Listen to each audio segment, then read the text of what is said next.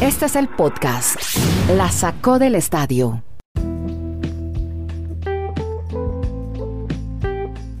Bueno, aquí estamos en el episodio 347 de este Geo Podcast de por streaming desde Estados Unidos, Chile y Colombia. Les habla Andrés Nieto, ya saludo a Kenneth Garay y Dani Marulanda. Hoy hablamos de Justin Turner, de los ratings de televisión con el béisbol, del Super Bowl, que va a tener público, pero con una capacidad limitada. Noticias de los Jazz de Utah, se vende el equipo, hay nuevo entrenador en los Rockets. Noticias de tenis también, historias con Daniel Galán, con Novak Djokovic y vamos a comenzar, hombre, con eh, más, más ecos de la victoria de los Dodgers de Los Ángeles. Ayer, nuestro episodio de ayer, 346, dedicado a este triunfo que ha obtenido este equipo después de mucho tiempo, pero que eh, tuvo un final eh, un poco agridulce por lo que pasó con el jugador Justin Turner, que quebrantó el protocolo sanitario impuesto por el coronavirus. Como íbamos de bien, ¿no? Kenneth Garay, hola en Bristol, y Turner parece se tiró en todo y lo van a sancionar. Hola, Kenny. ¿Cómo le va, don Andrés? Un abrazo a usted, Dani. Feliz tarde, feliz día, donde quiera que se encuentren, para todos. Eh, sí, Major League Baseball está comenzando la investigación sobre las acciones del tercera base de los Dodgers de Los Ángeles. Recordemos, fue retirado del juego 6 de la Serie Mundial después de que dio positivo por el COVID-19. Salió al campo después del juego, celebró el título con sus compañeros, se quitó la mascarilla. Le habían dicho, o le habían dicho, los eh, oficiales de seguridad del béisbol de grandes ligas que se mantuvieran en el clubhouse, en el camerino. Él los ignoró totalmente, fue, se tomó una foto inclusive con Dave Roberts, que es sobreviviente de cáncer, el manager de los Dodgers de Los Ángeles, estuvo con sus compañeros, en fin. Eh, dos cosas. Primero, no entiendo, y yo sé que ayer Dani me dijo que había leído a pasar, y yo también leía varios, pero nadie da una explicación concreta del por qué se jugó con un examen inconcluso. Eso es lo primero. Me parece que eh, la primera que falló, o las primeras que fallaron fueron las grandes ligas. La primera organización que falló fue las grandes ligas al permitir que jugara alguien con un test inconcluso. Y segundo, irresponsabilidad total de Justin Turner, porque es que eh, ahí es donde vamos a lo que, y en eso estoy de acuerdo con Andrés, hay una cosa que se llama responsabilidad ciudadana. Yo soy responsable por mi bienestar y por cuidar el bienestar de los demás. A mí se me puede olvidar la mascarilla al llegar a una gasolinera, pero cuando me dicen, porque me ha pasado, voy al carro rápido y me la pongo, se me puede olvidar. Eh, lo que no tengo derecho a hacer es a quitármela, volver a la gasolinera y darle un beso a la cajera y un beso al cajero. No, ¿cómo se le ocurre? Eh, bueno, eh, o sea, debe ser sancionado y debe revisar las grandes ligas qué fue lo que pasó. Primero, Justin Turner no debía haber estado ahí. Y segundo, como estaba ahí, era responsabilidad de Turner, más allá de la emoción, entiendo que estaba celebrando un título de serie mundial, era responsabilidad de él decir, señores, me tocó con la almohada porque no voy a poner en riesgo ni a mis compañeros, ni a mi esposa, ni a mi familia, ni a mí. Pero lo puso porque hay imágenes de él besando a la esposa. Debe, hay una... debe ser castigado, Andrés. Claro, claro. Resulta que un jugador de los Rays o la esposa tuvo coronavirus y ese jugador lo aislaron inmediatamente. Hoy la noticia es, y saludamos de una vez a Dani Marulanda, es que los equipos de los Rays y los Dodgers quedaron, después de esto, todos han quedado en cuarentena. Dani, hola, en el retiro Antioquia, Colombia. ¿Qué tal Andrés? ¿Cómo le va? Saludos para quienes, pues escuchándolos muy atentamente, el primer inconveniente es de la MLB. Creo que les faltaron allí decisiones acordes a lo que estamos viviendo en la pandemia, pero uno también dirá, es que ¿Qué pensarán ellos? Era el último día. Esperemos a ver que ya salgamos de esta situación. Fuimos capaces de tener 30 equipos durante toda esta pandemia, desde el 23 de julio que arrancó la temporada. Luego los pudimos tener en una burbuja a los equipos. yo creo que ellos también sentían tanta presión de cómo acabar esa temporada que hasta el último día esa situación de Justin Turner, que no debió haber pasado, pues se la jugaron en que pasara. Y ya el otro tema de, de Turner sí debe ser castigado por toda la celebración y todo lo que hizo allí con sus compañeros de equipo celebrando obviamente este título mundial. Algunos otros detalles que deja esta serie mundial. Por favor. El tema de, comparar entrenadores y jugadores, sobre todo en el ambiente mexicano. Ustedes sabían que Roberts ha tenido mejor campaña en cinco años que los, los, que tuvo la sorda. A pesar de tantas críticas a Robert, ha tenido más victorias en los primeros cinco años en los Dodgers. Dave Roberts que lo que hizo la sorda, que fue mítico para toda la organización de los Dodgers. También el tema, comparar entre Urias y Valenzuela. En una época en que no había sabermetría. Sí. Correcto. La época entre Valenzuela y Urias. Valenzuela, el impacto de él fue por ser el mexicano y, la Fernando Manía se, se, destacó en los 80, en el 81 básicamente. Yo creo que fue por el impacto de ser el primero en hacerlo, pero si miran los números, Urias ha tenido incluso más participaciones en Serie Mundial que lo que hizo Valenzuela. El tema de Friedman, que usted ya nos contaba la historia, Andrés, este tipo es un, una cabeza, es, brillante lo que ha hecho en la organización de, grandes ligas. O sea, él tiene relación con los cuatro equipos que llegaron a las, a las finales de, de, cada liga. Él fue director de operaciones de los Tampa Bay, actualmente por fin armó todo lo de los Dodgers y ganó su serie mundial y fue una especie de consejero para los Astros y para el otro equipo que llegó a la final, los Bravos de Atlanta. O sea, tuvo el andamiaje de armar esas cuatro nóminas a lo largo de su proceso en grandes ligas. Y finalmente, el tema de Corey Seager, que no lo hemos tocado, que fue el MVP de la Serie Mundial.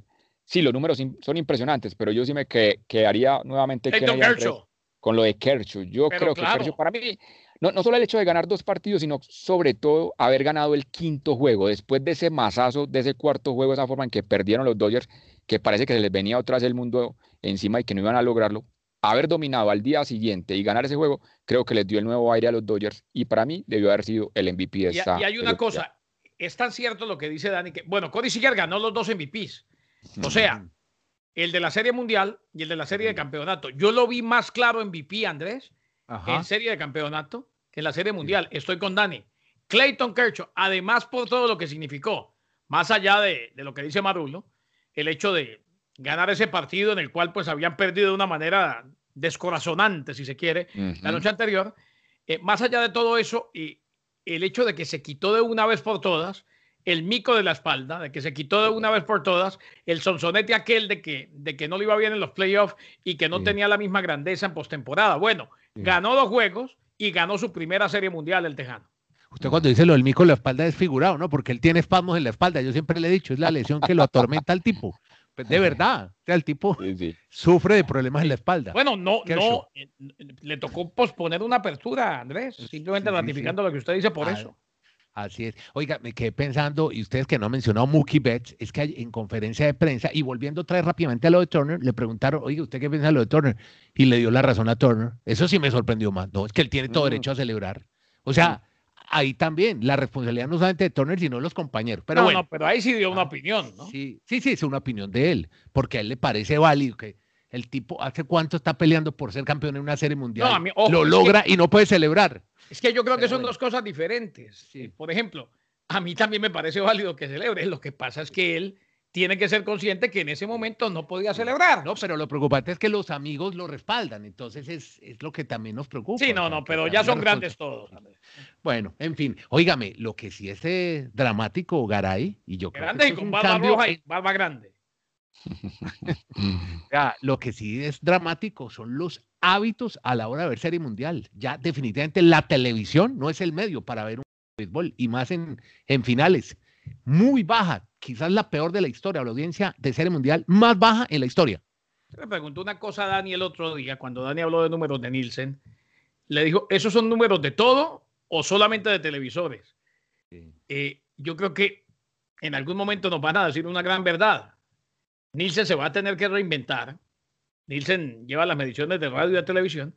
Se va a tener que reinventar para tomar en consideración absolutamente todo. Yo creo que mucha gente, muchísima gente ve serie mundial, ve lo que quiere en el computador y ya se olvidó de la televisión. Es más, si usted va a cualquier sitio donde venden televisores, ese que valía 5 mil, 6 mil que usted tanto quería, lo puede comprar en 500, 600 dólares, de verdad. ¿eh? Ya no tienen el mercado y la demanda de antes. La victoria de los Dodgers de Los Ángeles sobre Tampa, juego 6, serie mundial, tuvo un rating promedio en televisión de, ojo, 32% por debajo del rating más bajo anterior. O sea, los seis juegos promediaron un rating de 5.1 en Fox, 12 de share y aproximadamente 9.700.000 televidentes. El bajo rating anterior fue de 7.6, 12 de share y 12 millones y pico de televidentes en lo que fue la barrida de los gigantes de San Francisco a los Detroit Tigers en el 2012. Eh, en el 2020 entonces cayó 36% del rating del 8.1 y de 14 millones que tuvieron los siete juegos de los Washington Nationals en la victoria ante los Astros de Houston. El clásico en total promedió un rating, o sea, el clásico de otoño, la Serie Mundial, de 21.2 mm, en Los Ángeles y 15.2 y 29 de share en Tampa. El rating es el porcentaje de televisiones sintonizadas en una transmisión y el share es el porcentaje de televisiones encendidas entre esos hogares en ese momento. Eso sí, la diferencia. hay quienes atribuyen eh, la baja también en este otoño, la caída a una menor audiencia durante la pandemia, no lo creo. Ese cuentico no me lo creo. Por el contrario, creo que más gente puede ver. Y la competencia por la programación en otros canales, eso sí. Ah, y también, que tampoco me lo creo, que hay elecciones en los Estados Unidos y la gente está muy pendiente del tema electoral. esas son razones, ¿no? Aducen esas dos, ¿no? Pandemia y elecciones. Sí, pero no, creo ninguna de las dos. Yo creo que esas son excusas de Nielsen. Porque sí, existe la pandemia y existen las elecciones. Pero históricamente, el que va a ver la Serie Mundial de Béisbol la ve. Pero ahora, yo creo que la conclusión que deja ese informe de Nielsen Media es que básicamente ese rating es el más bajo en la historia, pero solo tomando en cuenta como usted comenzó se analiza el tema de la TV convencional, el, el, grupo económico que compró los derechos que fue Fox. Simplemente ese es el análisis de cuánta gente vio televisión del canal que compró los derechos y fue el más bajo en la historia con eso que usted nos reseñó del 5.1 rating en la historia de la Serie Mundial. Pero estoy de acuerdo con ustedes, van a tener que a futuro analizar en las plataformas digitales cuánta gente más vio dentro de Estados Unidos, porque ese es el otro detalle. Este rating es solo dentro de Estados Unidos. Ah, no, claro, por eso, por eso digo Fox porque para Latinoamérica, no sí. solamente ESPN lo tenía, sino que creo que había transmisiones locales en diferentes países. Sí, aquí tenía, por ejemplo, en Colombia se veían en las dos, las dos pero mire, cadenas de Fox y ESPN. Pero es que sí hay comunicación de Fox tomando en cuenta streaming. Ellos hablan de cobertura, claro, el total que menciona Kenneth son 12 millones 627 mil espectadores, ¿no, Kenneth? Con eh, el 3-1 de la, del partido final. Sí, sí, pero 9, millones 785 mil. Ese, 9 millones 785 mil. Ya. Bueno, no, porque es que ellos hablan de cobertura en español a través de Fox Deportes, porque esa también hay que sumarla, como plataformas de streaming, que es en la tableta, en el celular, promedió 13 millones 215 mil espectadores. Entonces sube, pero yo pensé que esta era más, ¿no? Y eso es lo que dice Fox. Fox. No, no, no, 13 millones es un muy buen número bueno, sí, de para 9 los a 13. que vivimos, es más. Dani, ¿cuánto es un buen número de un Monday Night Football en la NFL? Pasando de 20, 20 millones. Pasando de 20, pero no siempre, ¿eh? Sí, depende de, la calidad también de los rivales y la tradición de, los equipos que llegan. es que la gente también hace cuentas alegres, ¿no? La gente dice, no, pero son 300 millones de habitantes. Hombre, el día que un evento lo vean 300 millones de habitantes, ese día acabamos con todo. Es que el Super, el Super Bowl máximo, el Super Bowl está entre los 105 y 112 millones, el día del Super Bowl. Qué o sea, las cifras, es, no llega a ser la mitad millones. no llega a ser la mitad de los habitantes del país. Llega a ser un 30, un 30%, un 33% de los habitantes de Estados Unidos, exactamente. Estamos hablando y ese es el día de más audiencia. Mira, hablando de gente, público y deportes, ¿qué es lo que ahora hablemos de NFL y el Super Bowl, que será en Tampa en febrero, comienza la primera semana de febrero? ¿Qué va a haber público, Garay? Sí, siguen con los planes, ¿no? Eh, Raymond James Stadium, Super Bowl 55. Lo estarían llevando a cabo frente a capacidad reducida, el 20% de la capacidad total, 7 de febrero, incluso si la liga se ve obligada a agregar una semana 18 a la temporada regular. En este punto, la NFL está planeando una capacidad del 20%. O sea, la capacidad del estadio son 65 mil aficionados, puede llegar a 75 mil. Estamos hablando de unos 13, 14 mil aficionados, más o menos, mal contados, mm. para el Super Bowl. Decía Dani una cosa que es cierta. La reventa va a estar, la reventa va a estar altísima.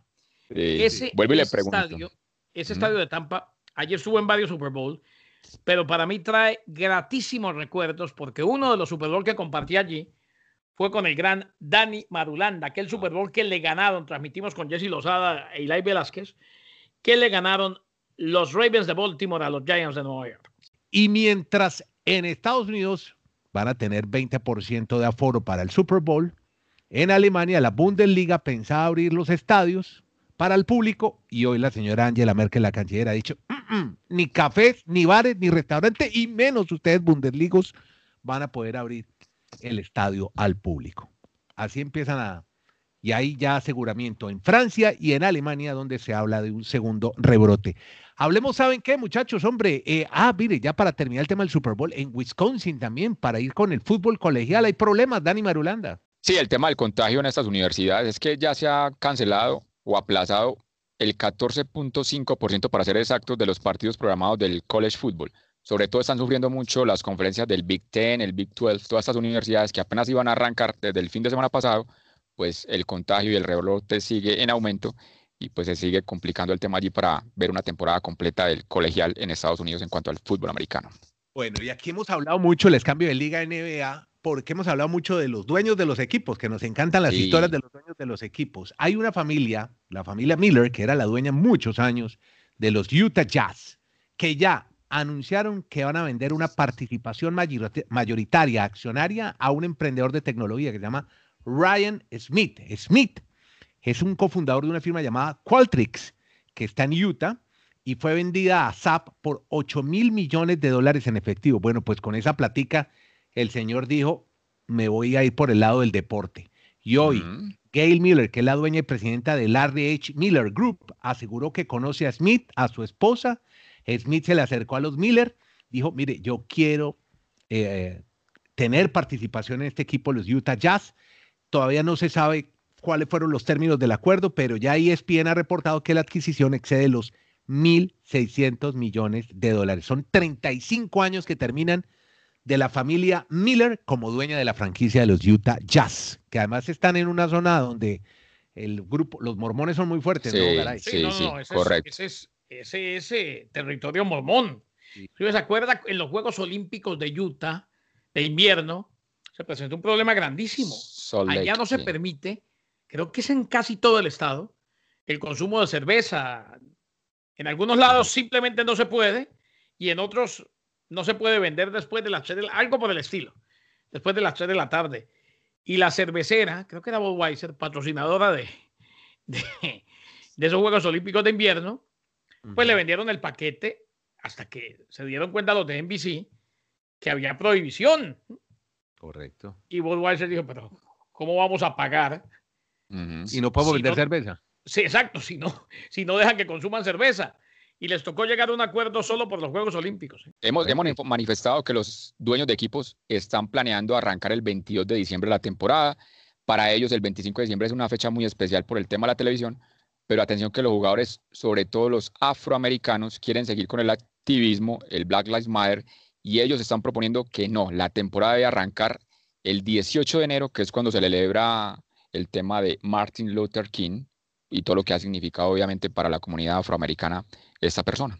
y hablando de negros y baloncesto, hombre, noticia ya, se confirma y ya en pocas horas lo van a hacer públicamente. Seguramente cuando usted oiga el podcast ya se sabrá que los Rockets de Houston tienen un nuevo entrenador, se llama Stephen Silas. Kenneth es además hijo de un exjugador y un entrenador de la NBA.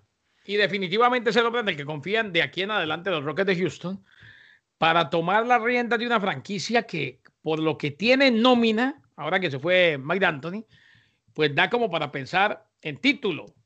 No sé qué tan fácil será, pese a contar con James Harden y con Russell Westbrook. Este, este entra el grupo de los afroamericanos, ¿no? Sí, ya. Otro más.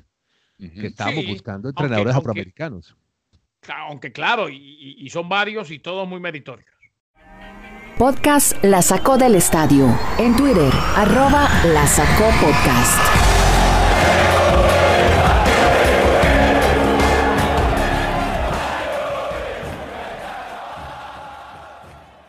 Eh, ya para el cierre hablemos de tenis porque Marulanda se emociona mucho y él, va a estar muy contento cuando termine el año y vea a Daniel Galán en el top 100 de la clasificación de la ATP. ¿Llegará o no? Eh, Dani, ¿usted qué, cómo lo ve al crédito de Bucaramanga? Se está acercando mucho ya Daniel Galán, el, el bumangués. Ha derrotado a Andrea Pellegrino en la primera ronda. Hoy ha derrotado a Gianluca Mayer en la segunda. Ya está en cuartos de final del Challenger de Marbella. Y su próximo rival va a ser Carlos Taberner, un español pues esos puntos le van a servir obviamente a Galán para acercarse al top 100 por primera vez en su historia en la ATP. Bueno, y mientras tanto, los eh, capos del tenis se andan jugando torneos en Europa antes del Master de Londres. Y vimos que Djokovic, por ejemplo, está por Viena, Austria, y levantó cuatro bolas de set para poderle ganar a Borna Koric. Y llegó a los cuartos de final del abierto de Viena en Austria. Y ayer de Champions, hombre, no fue muy bien, muy bien el Barcelona, Garay, bien, buen, buen partido. Dicen que el mejor partido la era Coman. Sí, debe ser, aunque ojo, lo que más sorprende para mí es lo de Pedri. Este muchacho a los 17 años juega con un nivel impresionante. El clásico lo jugó por derecha, no lo hizo mal. Ayer lo pusieron por izquierda e hizo un tándem impresionante con Jordi Alba de ida y de vuelta. Lo que pasa es que, y buen partido de Messi, metió gol de Belé, poco a poco se ve algo de Griezmann.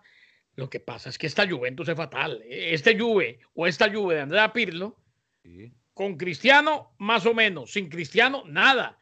Parecía no, que, a ver, pero, pero o sea que entonces ya el Barcelona se ganó la Champions League. No, ¿o, qué es lo que están hablando? muchas gracias. pero no, una, una, una, sola pregunta. Una sola pregunta. ¿Cuáles son los dos rivales con los que está jugando Juventus y Barcelona en ese grupo? No tengo ni idea. Yo no, yo no sé de la Champions. Dinamo Kiev y Dinamo Kiev. O sea que Dinamo de Kiev y el Ferenbaros, hombre, Marulanda. O sea que uno es, hágame un favor. Si a usted no le gusta la Champions en fase de grupos, no la vea. O sea que uno, o sea que uno, no, simplemente mi pregunta es, ¿uno de esos dos equipos va a eliminar al Barcelona o a la Juventus en la fase de grupos? ¿Usted pensó que el Shakhtar le iba a ganar al Real Madrid en Valdebebas? Pero, pero es que no lo analice así, véalo de otra forma, vea lo que el Barcelona no, está recuperando un estilo. Ya sabemos, pero venga. El, el, el, Shakhtar, el Shakhtar Donetsk, mi querido Kenneth, es un equipo con tradición en los últimos años en la ¿Usted Champions. pensó que el Borussia Mönchengladbach iba a tener sufriendo al Real Madrid un equipo tan, a ver, por más o sea que, ah, o sea que, o sea que el Real Madrid, o sea, que el, impresentable en Alemania, sexto en la tabla, hombre. O sea, o sea que el Real Madrid ya quedó eliminado de la Champions. Es que estoy un poco confundido. No, no, no, Ah, no. Ah, bueno. Bueno. No, no, eh, en febrero hablamos. el Real Madrid y los equipos de Champions, el Real Madrid tiene que hacer 10 de 12 puntos posibles para llegar a octavos. Y como a usted no le gusta, pues no lo vea, Marulanda, pero la fase de grupos es divina. ¿Sabe que, con ocho, ¿Sabe que con ocho puntos del Real Madrid le podemos explicar más adelante cómo clasifica con ocho puntos en ese grupo? discutiendo hasta las ocho de la noche. A ver si se puede. Tienen que ver o no la Champions. déjenos ver la Champions, hombre, Marulanda, tranquilo. No, no, es que. Usted llegue a sus octavos de. Nos vemos preocupado porque la, a Cúcuta Deportivo le quitaron la. Es que tienen, tienen la libertad de ver la Champions, sino que yo, a mí me llama mucho la atención que ustedes y muchos, y muchos periodistas Venden la Champions en fase de grupos como si fuera lo más grande del mundo. Es hermosa cuando lleguemos a febrero y sean los mata-mata. Bueno, señores, gracias a todos por seguirnos, por escucharnos, por consumir este podcast a través de cualquiera de las plataformas, la que más le guste. Si, Dani no me decía que podía ver la Champions, no la veía. Gracias, Dani.